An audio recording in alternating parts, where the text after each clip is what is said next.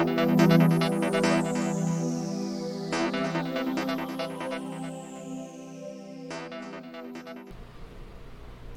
家好，我是林子璇，今天来分享哦，九二零二一年九月份的运势啊。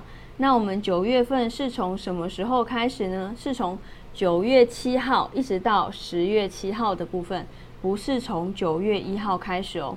那这一集是要分享丙日主还有丁日主的朋友，等一下我会依照财运、感情、工作、健康的顺序分享下去哈。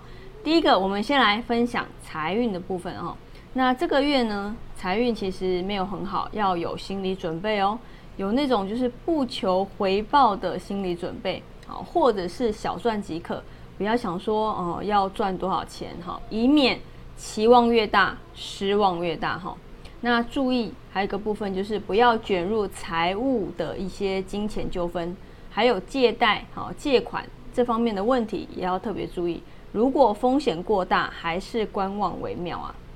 那以感情运来说呢，以男生哈这个月以男生的部分来说，这个月的感情运是呃不是很好的哈。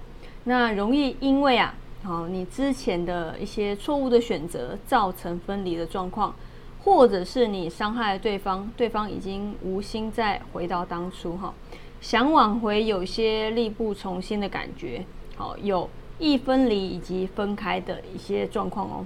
那在工作方面来说。工作啊，这个月是平平的一个状况啊。那其实这个月的贵人运算是不错哈。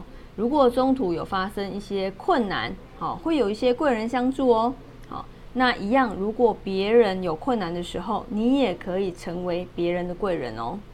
那以健康方面来说，这个月啊，要注意有关于就是容易头痛、发烧、咳嗽，还有皮肤过敏这方面的状况。可以多吃一些像鱼油、黑芝麻，好多喝水，好可以降低这方面运势的一些不舒服。